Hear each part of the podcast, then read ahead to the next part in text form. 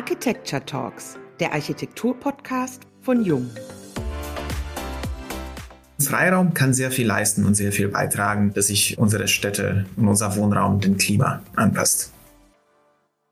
Let's talk Landscape. Mehr Grün. Die Forderung gibt es nicht erst seit der Corona-Pandemie. Landschaftsarchitektur entwickelt Ideen und Räume für die Zukunft und wertvolles Wissen für lebenswerte Städte, die sich an Herausforderungen sowie auch den Klimawandel anpassen müssen. Wie Stadt, Quartier und Gebäude muss auch Landschaftsarchitektur auf mehreren Ebenen mit dem Kontext und den verschiedenen Akteuren verwoben gedacht werden. Im kulturellen, städtischen Sinn, ökologisch und aber auch ökonomisch und gleichzeitig auch in technologischen Aspekten. Wir, Diane Slavic und Wiebke Becker, sprechen heute im Jungen Architecture Talks Podcast mit Luisa Balz und Gaspar Habjanic von Hochzieh Landschaftsarchitekten, die den ersten Landschaftsarchitektur-Podcast Let's Talk Landscape initiiert haben, über ihren Ansatz, den Dialog zwischen den Professionen zu fördern, zugunsten mehr Qualität. Wir haben es heute also mit Podcast-Profis zu tun. Das Büro Hoch 10 Landschaftsarchitekten wurde 2006 von Klaus Hermann und seit 2017 gemeinsam mit Lioba Lissner geführt. Unter dem Leitbild gemeinsam nachhaltig gestalten werden die Themen der Freiraumgestaltung im weiteren Sinne und die Arbeitsprozesse im Allgemeinen umgesetzt. Wir freuen uns sehr, dass ihr heute unsere Gäste seid, heißen euch herzlich willkommen beim Jung Architecture Talks Podcast. Schön, dass ihr da seid. Vielen Dank. Im Mai 2020 habt ihr euren ersten Podcast zum Thema Landschaftsarchitektur gestartet. Was war eure Initialzündung hierfür? Ja, ich glaube, es gibt mehrere Beweggründe. Also es fiel ja auch damit zusammen, dass wir dann im Homeoffice waren. Und wir sind ein Büro, was sich viel austauscht über Projekte, generell über Landschaftsarchitektur. Und eben dieses Feierabendbier fiel uns weg. Und das war ein ja, Modell, wie wir uns austauschen konnten. Und dann ja aber auch noch dazu kommt, dass wir Gäste eingeladen haben, die dann eben speziell Themen uns helfen konnten, mit denen wir uns konkret über Zukunft unterhalten können oder was wir anders machen möchten. Und als wir da gemerkt haben, so, wir haben ja gesucht, ob es schon Landschaftsarchitektur-Podcasts gibt, damit wir das so ein bisschen so abgucken können. Und es gab noch keine. Es gab in der Welt praktisch nur eins oder zwei und im deutschsprachigen Raum noch keinen Podcast zur Landschaftsarchitektur. Und da haben wir gesagt, ja, dann erst müssen wir wirklich einen Podcast starten. Was vielleicht auch noch dahinter steht, was man noch ergänzen kann, was ja auch bleiben wird, auch wenn wir wieder im Büro sind, dass wir eben unsere Aufgabenfelder, die wir haben als Disziplin, eben in so einen gesellschaftlichen Fokus rücken möchten. Also wir möchten Aufmerksamkeit für eben Freiräume in der Stadt und unsere Arbeit auch wecken. Lasst uns über die Freiräume in der Stadt sprechen. Die Pandemie hat uns wieder lernen lassen, dass kleine Oasen in der Stadt liebenswert sind und wir sie sehr, sehr schätzen. Aus der beruflichen Perspektive gesehen, welche Erfahrungen habt ihr in den letzten Monaten gemacht? Das waren auf jeden Fall viele Erfahrungen auf vielen Ebenen. Inhaltlich, was unser Arbeitsfeld betrifft, aber auch was unsere Arbeitsweise betrifft. Ne? Das haben wir ja alle in unterschiedlichen Branchen gelernt. Grundsätzlich, wir haben uns ja diese Frage auch öfter gefragt, so was ist jetzt eigentlich anders seit Corona? Wie machen wir weiter? Das ist eine spannende Frage und müssten eigentlich feststellen, dass sich unser Aufgabefeld nicht so viel verändert oder unsere Mission. Lebendige Freiräume zu schaffen, Räume, wo man sich austauschen kann, Räume, die unterschiedliche Nutzungen anbieten, Räume, die auch natürlich ökologischen Belangen gerecht werden. Und das haben wir schon vorher alles gemacht. Wir wollten schon vorher den Leuten ermöglichen, auch im Außenraum zu leben, zu wohnen. Es sind aber trotzdem noch mal so paar, paar Sachen dazugekommen, paar Kleinigkeiten, wo wir gemerkt haben, auch selber, wenn wir unterwegs in der Stadt waren, auch jetzt im Winter oder im schlechten Wetter, ja, vielleicht hätte es noch mal mehr Überdachungen geben können. Dass wir auf jeden Fall, manchmal will man auch nicht nur draußen sitzen in der Freizeit, manchmal will man auch draußen arbeiten. Das ist auch nochmal ein Punkt. Und da hat man schnell festgestellt, es gibt zu wenig Sitzmöglichkeiten. Es gibt zu wenig Raum allgemein für einen Aufenthalt draußen.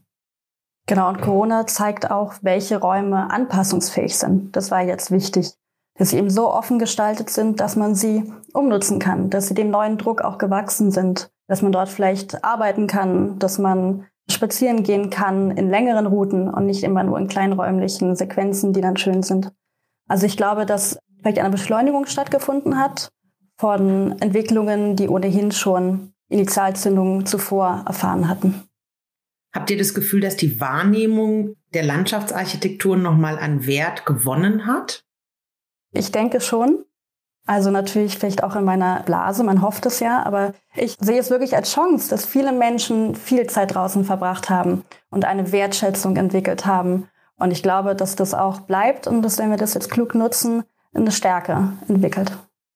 Ja, man hat gemerkt, plötzlich war es auch ein Thema der politischen Diskussion, Freiraum, öffentlicher Raum. Dürfen wir uns im öffentlichen Raum jetzt aufhalten? Dürfen wir uns alleine oder mit anderen aufhalten? Es war jetzt durch Corona tatsächlich ein Mittelpunkt der Diskussion. Und das ist natürlich auf jeden Fall gut, weil dadurch, durch diese Aufmerksamkeit, entstehen mehrere Gespräche, mehrere Diskussionen, die eigentlich nur bereichernd sind. Für uns alle, nicht nur für uns Freiraumplaner und Planerinnen, aber die allgemeine Gesellschaft. Ja, und ganz wichtig, konsumungebunden. Ne? Also auch das Sitzmobiliar nicht nur in Verbindung mit Cafés stattfindet oder Kultur nicht nur in Verbindung mit eben Einrichtungen, sondern jedem offen steht. Das ist für mich auch ein ganz wichtiger Aspekt von öffentlichen Räumen, dass niemand ausgeschlossen wird und eigentlich man sich begegnet und Toleranzen entwickelt und dort auch einlädt. Mhm. Man muss sich bewusst sein, Freiraum ist immer, öffentlicher Raum ist immer politisch. Und vielleicht ist er dadurch jetzt durch die Pandemie noch ein Tick politischer geworden. Aber der Name beinhaltet es ja auch Freiraum. Ja. Ja, sollte man denken, aber wir haben dann häufig auch Auflagen, dass man dort nicht nachts schlafen kann oder dass man dort dies nicht tun kann. Also eine Verbotskultur ist ja trotzdem auch Bestandteil von Freiräumen. Mhm. Darf man dann leider nicht vergessen. Ja, ja. Erzählt uns doch ein bisschen mehr über eure Arbeitsweise. Im Gegensatz zu einem Gebäude, das mit der Fertigstellung seinen Nutzen erfüllt, ist ja die Gestaltung der Landschaft ein dynamisches System, was sich je nach Tages- und Jahreszeit wandelt. Denkt man eher in Materialien und Details oder eher in Stimmungen und Atmosphären?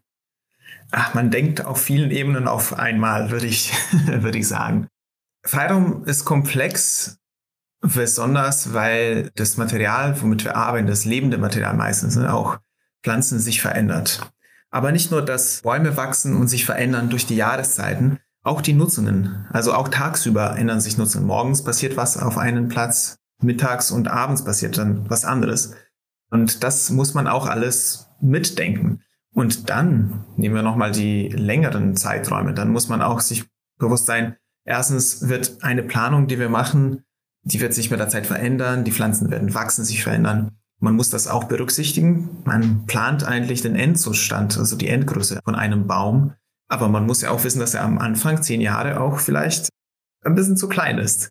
Und nicht nur das Material, aber auch die Gesellschaft ändert sich. Das muss man auch mitdenken. Vielleicht, was wir heute machen im Freiraum, wird sich komplett ändern in 30 Jahren. Und das muss man auch mitdenken. Wir müssen auch einen robusten Rahmen schaffen, eine gewisse Offenheit und eine vielleicht sogar nicht fertige Arbeit, damit dann die Nutzer das selber bis zu Ende definieren können. Und ich glaube, das ist schon so ein Mittelpunkt unserer Planungsprozesse, also das Prozesshafte an sich. Das Stadt-Land-Verhältnis hat sich umgekehrt. Die Folge sind höhere Dichten und weniger Lücken. Die Mehrfachnutzung von urbanen Freiräumen ist ein großes Zukunftsthema. Wie könnte das eurer Meinung nach aussehen? Ja, die Folge von immer dichteren Städten und der dadurch auch einem größeren Nutzungsdruck ist momentan ja Multikodierung, die angestrebt wird. Also man kann Nutzungen sowohl zeitlich überlagern als auch räumlich. Also wenn man sich vorstellt, es gibt vormittags eine bestimmte Aktivität, die stattfindet und nachmittags eine andere, dann wäre das ja eine zeitliche Überlagerung. Wenn die auf einem Raum stattfindet, dann muss man überlegen, wie kann diese Fläche dann auch beides gewährleisten. Und das ist, glaube ich, auch ja mit die schwerste Aufgabe, die wir gerade haben, weil Nutzungen auch in Widerspruch zueinander stehen. Also wenn ich eine flexible Rasenfläche haben möchte, die nicht versiegelt ist, dann kann die nicht das gewährleisten, was eine Platzfläche vielleicht kann, wenn dort Inline-Skating gewünscht ist, wenn große Menschenaufkommen sind. Nichtsdestotrotz finde ich es sehr interessant, da weiterzudenken. Also es können ja öffentliche Freiräume sein, es können aber auch halböffentliche sein. Ne? Also wenn man zum Beispiel an Schulhöfe denkt, wäre ein Beispiel, was, glaube ich, in andere Länder schon ein bisschen weiter gedacht wird, dass eben, wenn so viele Menschen auf so einem kleinen Raum, und es wird ja wirklich immer weniger, den Wunsch haben, dort teilzuhaben, dann muss man das dann auch ausnutzen. Und ich glaube, dass sie das gerade in Berlin noch mal viel stärker spürt. Ne? Also sobald das Wetter schön ist, drängen alle Menschen nach draußen. Und wenn es, wie du es vorhin gesagt hast, keine Konsumplätze mehr gibt, die draußen angeboten werden, braucht es ja auch Orte, in denen man konsumfrei sich bewegen kann. Und dann drängen sich da ganz viele Altersgruppen, Gesellschaftsgruppen zusammen, die das alle auf eine andere Art und Weise genießen wollen. Als der Landwehrkanal gefroren war, war ja, hat sich, glaube ich, die Außenfläche, die nutzbar war, die begehbar war, verdoppelt. Und trotzdem war sie gefüllt bis an das Limit. Also welcher Bedarf dahinter steht, sieht man in solchen Momenten. Gerade wenn man dann auch Ansprüche hat, wie, wo wir vielleicht später noch zu kommen, ne? also Versickerungen oder Pflanzungen und so weiter, da muss man sich gut überlegen, wie bringt man das in Einklang miteinander, dass das funktioniert. Ja, das sind noch diese ganzen Ebenen, die man nicht sieht, vielleicht auf den ersten Blick. Man sieht die unterschiedlichen Nutzer, man sieht die Nutzerkonflikte, aber dann gibt's noch mal die Ebene der Ökologie, die Ebene vom Klima, Mikroklima. Wie passen wir uns an das Klima an? Das sind alle diese vielleicht unsichtbaren Ebenen, auch so gesellschaftliche Feinheiten, die man nicht gleich sieht. Und das alles muss auch als so ein Layer von dieser Multikodierung mitgedacht werden auf die würden wir jetzt auch tatsächlich gerne kommen. Wir denken eben nicht nur die Verdichtung der Städte und die vielschichtigen Ansprüche der verschiedenen Nutzer, sondern eben auch der Klimawandel verlangt ja ein neues Bauen. Welche Rolle spielt denn die Landschaftsarchitektur beim Klima angepassten Bauen? Was ist euch so besonders wichtig? Hm, ich glaube, da würde ich gerne erstmal definieren, was die Folgen sind, die wir davon haben. Es sind ja Starkregenereignisse, die ja doch gerade in den Sommern auch in den Nachrichten waren. Also wirklich Wassermengen, die nicht mehr aufgenommen werden konnten von der Kanalisation. Auch dadurch verursacht, dass eben durch lange Trockenperioden davor der Boden das nicht mehr aufnehmen kann. Dann gehören die Hitzetage dazu. Ja, also auch Menschen, vor allem Ältere, leiden eben, wenn die Nächte zu warm sind, wenn die Tage zu heiß sind. Überflutungen, jetzt vielleicht nicht in Berlin, aber in anderen Gegenden. Und das sind, glaube ich, wichtige Sachen, die man im Kopf haben muss. Wenn man jetzt überlegt, wie können wir dort helfen? Das sind Schattenelemente. Also natürlich, man überlegt, wie geht der Alltag? Im März rennen wir nach draußen und suchen jeden Sonnenstrahl. In drei Monaten ist es vielleicht was anderes. Also wo habe ich meine Aufenthaltsräume? Beim Regenwasser ganz stark die dezentrale Zurückhaltung. Also das merken wir jetzt auch bei unseren Projekten, dass eigentlich gar nichts mehr in den Kanal abgegeben werden soll, wenn überhaupt gedrosselt. Dann kommen Begriffe wie Sponge City ins Spiel, wo man sagt, okay, man kann es auf dem Dach schon mal zurückhalten. Man kann es, wenn der Boden es nicht zulässt oder die Flächen zu klein sind, eben auch mit Hilfsmitteln wie Rigolen speichern. Lauter solche Elemente des Freiraums. Es ist teilweise vielleicht in Berlin, wo wir sitzen, noch nicht so direkt sichtbar. Auf jeden Fall merken wir Trockenperioden, Hitzetage. Es gibt aber auch schon Städte und Orte in der Welt, wo dann dringend was gemacht werden muss, sonst werden die zum Beispiel überflutet. Und da müsste man mit landschaftsarchitektonischer Planung tatsächlich diese Stadt retten oder sind dabei, das zu machen. Zum Beispiel wie The BQ in Manhattan, was die bauen, oder Islice Creek in San Francisco. Das sind tatsächlich Maßnahmen, landschaftsarchitektonische Planungen, die durch Systeme von Sponge City Wasser zurückhalten, aber auch tatsächlich räumliche Barrieren, landschaftliche räumliche Barrieren, so ein Erdwall, die Stadt in der Zukunft schützen werden von Hochwasser. Landschaftsarchitektur muss sich jetzt damit auseinandersetzen. Finden wir auch gut. Nicht nur Landschaftsarchitektur, es sind viele unterschiedliche Bereiche, die sich damit auseinandersetzen müssen. Aber wir machen auch unseren Beitrag, was Freiraumplanung angeht. Und eben Freiraum kann sehr viel leisten und sehr viel beitragen, dass sich unsere Städte und unser Wohnraum dem Klima anpasst. Ja, vielleicht positiv ergänzt ja, wir agieren nicht nur. Also natürlich, wir sehen jetzt die Folgen und stellen Flächen bereit, aber wir versuchen ja auch dagegen zu wirken. Auch wenn wir häufig vielleicht am Ende mehr versiegelt haben, als wir sagen, wenn wir auf der grünen Wiese gebaut haben, vorher hatten. Dennoch können wir durch Pflanzungen und eben auch durch mikroklimatische Verbesserungen wie eben Verdunstung, sei es von der Oberfläche, sei es von Baumblättern, eben auch da Linderung schaffen. Das finde ich für mich auch ganz wichtig. Finde ich auch eine unglaubliche Motivation, diesen Beruf auszuüben. Mhm. Unter den jetzt genannten Herausforderungen, die wir jetzt besprochen haben, was ist denn eure Vision für eine grüne Zukunft?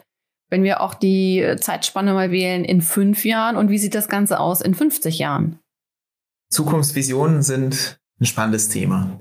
trotzdem, das ist jetzt vielleicht meine persönliche Meinung, dass sich erstmal sichtbar nicht so viel ändert oder so viel ändern muss, damit wir wirklich uns besser der Zukunft anpassen oder dass wir eine schönere Zukunft gestalten, sagen wir mal so. Ne? Wir wollen ja nicht uns anpassen, sondern wir wollen ja agieren. Ich glaube, das Spannende ist bei Landschaftsarchitektur mit unseren in unserem Handlungsbereich, mit unseren Werkzeugen, die wir ansetzen, sind wir wirklich low-tech, wenn man so das nennen kann. Ne? Wir benutzen ja Pflanzen, Baumpflanzung, einfach Anordnung der Grünflächen. Hightech wäre dann schon einfach eine Fassadenbegrünung oder eine Dachbegrünung, was gar nicht so wirklich Hightech ist, wenn man sich heute die Welt anschaut. Wir können mit Low-Tech-Mitteln, mit sehr einfachen Mitteln wirklich viel, viel machen. Wenn ich jetzt an die Zukunft denke, geht es vorerst darum, dass man die Städte anders organisiert. Also, dass man die Flächen anders zuteilt und einfach schon diese Verteilung der Flächen für grün, für versiegelt, für Verkehrsflächen, Aufenthaltsflächen, da können wir sehr viel machen. Ich sehe persönlich ein großes Potenzial in der Verkehrswende, weil uns fehlt ja eigentlich Platz. Wir haben gesagt Multikodierung, aber selbst mit der Multikodierung können wir nicht alles lösen. Wenn eine Straße allen Belangen gerecht werden will, zum Beispiel Verkehr, Versickerung, Ökosystem, Aufenthalt, dann müsste die 100 Meter breit sein. Und das können wir auch mit Multikodierung nicht lösen. Und deswegen müssen wir die Stadt als ganz denken und ich glaube, in fünf Jahren wird das noch nicht passieren. Aber langsam, ich glaube, so unsere Zeithorizonte, unsere Visionen sind eh Richtung 50 Jahren. Wenn wir da mal eine Verkehrswende haben, wenn viele Verkehrsflächen wegfallen, besonders ruhender Verkehr, dann haben wir Platz gewonnen für andere Nutzungen. Und da können wir, glaube ich, wirklich was machen. Man muss aber anfangen, darüber nachzudenken, schon jetzt, auch wenn wir noch jetzt nicht alles umsetzen können.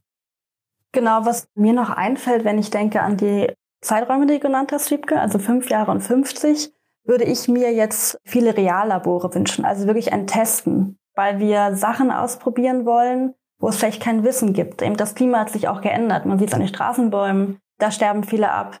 Fassadenbegrünung muss ja auch umsetzbar sein. Es muss ja auch ein Verhältnis geben. Das war das, was Gaspar auch meinte. Also wenn man Flächen hat auf dem Boden mit Bodenanschluss, die wie so Restgrünräume sind und die habe ich nicht aktiviert, dann wäre das sinnvoll, das zu tun, bevor ich Dächer und welche anderen Utopien mir vorstelle und daran gehe. Und wenn man jetzt Forschungsteams zusammenstellt und so weiter, dann sind wir ja schon im Zehn-Jahres-Rhythmus, bis das dann irgendwie in die Norm übersetzt wurde und so weiter.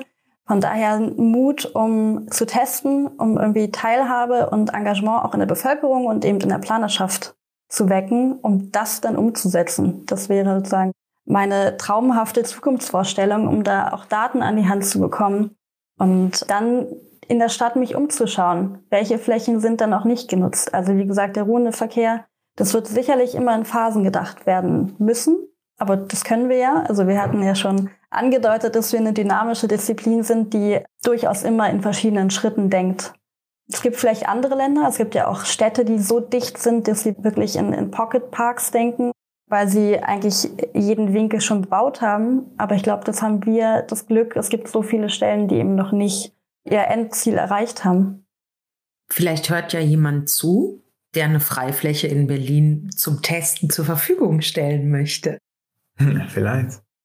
Wir haben eine letzte Frage an euch. Wärt ihr nicht Landschaftsarchitekten geworden? Was war Plan B? Ach, das ist eine super Frage. Das haben wir uns gerade vor ein paar Wochen gefragt. Ne? Und was ist die Antwort? Gibt es eine? Ich wäre wahrscheinlich Künstler geworden, etwas in Richtung Illustration oder bildende Kunst. Das ist, glaube ich, so eine Richtung, die mich sehr interessiert. Inwieweit sie das auswirkt auf Landschaftsarchitektur, weiß ich nicht. Ich habe auf jeden Fall einen ästhetischen Anspruch, aber es ist ja so viel mehr als nur Ästhetik, was wir hier machen. Es ist aber, glaube ich, wäre auch ein guter Plan B gewesen. Naja, aber gestalten im weitesten Sinne einfach. Ne? Gestalten im weitesten Sinne. Ich glaube, da wäre ich im Bereich geblieben. Es ist schwer wegzukommen. Luisa, ja, ich habe, als wir bei unserem Büro Jahresauftakt die Frage bekommen haben, schon etwas gerungen mit der Antwort, weil ich, glaube ich, nicht den einen Beruf Plan B hätte. Ich hatte tatsächlich auch mal Architektur überlegt, mag generell die Naturwissenschaften und finde aber gerade toll, dass ich keine Grenze habe, also dass mich mich so weit innerhalb von diesen Themen spezialisieren kann und weiterdenken kann und ja in Richtung entwickeln kann, die ich mir selbst definiere, wo ich meine Schwerpunkte setze, ob es jetzt eher soziale Interaktion ist oder die ökologischen Belange und da vielleicht auch mal Schwerpunkte wechseln kann. Äh, ich wüsste nicht, welcher Beruf mir das gerade auch bietet, diese Flexibilität und Zukunftsaussicht. Dann würde ich sagen, da hast du alles richtig gemacht. Das super, das klingt gut. Ganz, ganz herzlichen Dank, ihr beiden, für die Einblicke in eure Arbeit und die spannenden Themen. Wir verabschieden uns bis zur nächsten Folge der Jung Architecture Talks, dem Architektur-Podcast von Jung.